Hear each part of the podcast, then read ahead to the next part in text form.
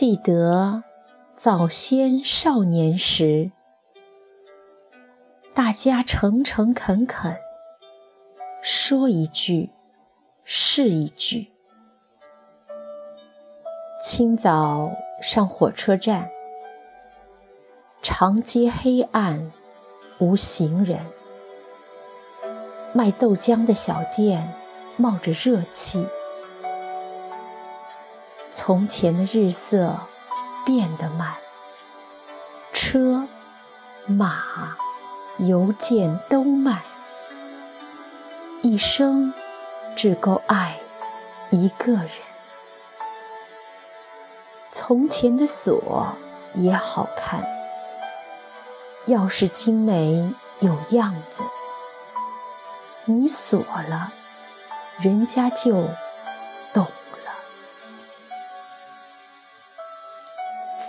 初次被木心先生惊住，就是因为这首诗《从前慢》，好叫人吃惊的一首诗，竟情不自禁洋溢一种平静的欢喜。慢，而今人们太快了，川流不息的生活，如囫囵吞枣，尝不出味道，却嚼得疲累。爱情也陀螺似的转，转着转着没了力气，就倒了。人们说是爱消失了，却不知是太快了。爱情是灵魂深处的呼吸，太快了，喘不过气来，自是要倒地身亡的。我想念从前的爱情，那时。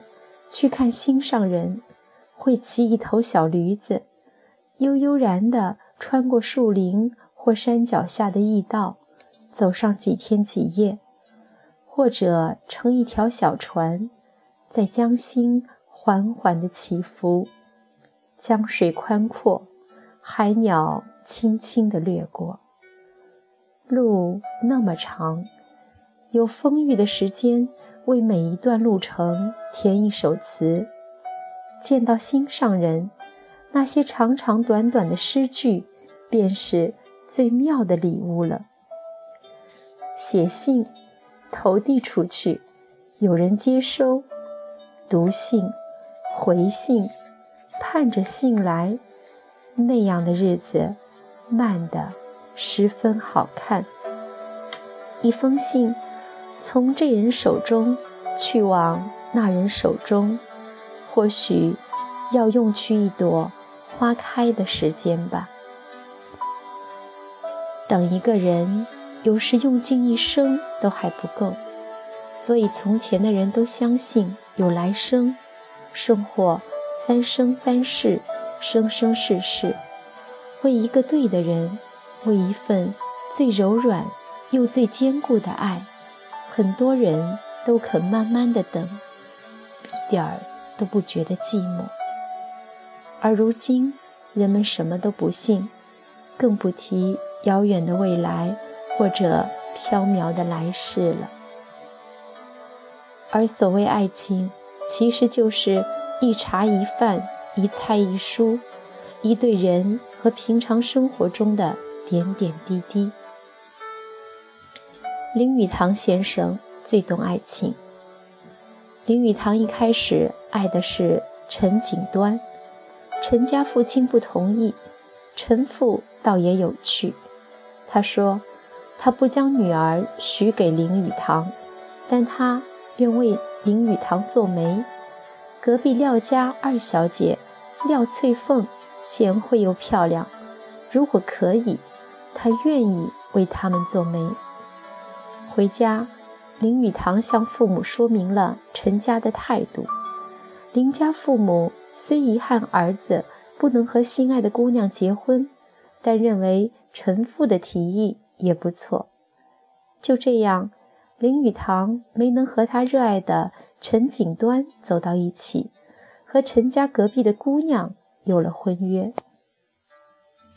洞房花烛夜，林语堂一把火。烧了结婚证书，他和妻子说：“婚书无用，若有用，也只离婚时用得着。烧掉它，踏踏实实的生活。”一开始，林语堂和廖翠凤哪里有爱情呢？他的爱情梦想是成锦端，可那有什么关系呢？并不影响婚姻啊。那时候人们朴实，知道。并且肯信，生活就是过日子，和谁在一起就全心全意的对谁好，尽了力气过好日子。林语堂和廖翠凤笃定的生活，温暖、饱满、缓慢、悠闲。林语堂素来推崇闲适快乐，他说：“享受悠闲生活，当然。”比享受奢侈生活便宜得多。要享受悠闲的生活，只要一种艺术家的性情，在一种全然悠闲的情绪中，去消遣一个闲暇无事的下午。缓慢的，丰富的，林语堂和廖翠凤共度人生，平凡的婚姻生活中酝酿爱情。我和我太太的婚姻是旧式的，这种婚姻的特点是爱情由结婚才开始，是以婚姻为基础而发展的。林语堂说：“婚姻就像穿鞋，穿的日子久了，自然就合脚了。最使他觉得得意的是，我把一个老式的婚姻变成了美好的爱情。”以林先生之才华声名，再合着他儒雅俊美的气度，自然甚是招惹女人喜爱，有不少铺展婚外情的机会。但他没有，就如一列火车开动了，穿山越岭，匀速行驶，从未丝毫偏离轨道。一生虽漫长。但漫长一生，其实只够爱一个人。他一生一心一意地对廖翠凤好，一生只爱一人，这是一种态度，更是一种智慧，一种缓慢而又优雅的智慧。可惜，许多人在丢失这智慧，他们只想快一些，再快一些。以为越快，其所得就越多，却忘了跑得太快，灵魂跟不上脚步，失去的更多。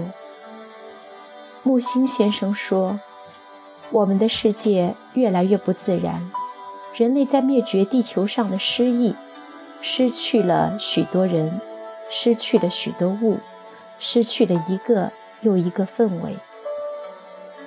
谁？”还会在明亮的日光下看一朵花缓慢的明媚绽放呢？谁在月光下散步？一滴露水落下，滴在肩头，整颗心由不得温润起来呢？谁和谁在一起，一牵手就是一辈子，像洁白宣纸上写下一首诗，又慢慢的。看墨水慢慢干爽，弥漫墨香。从前，天上有云，云也会开花。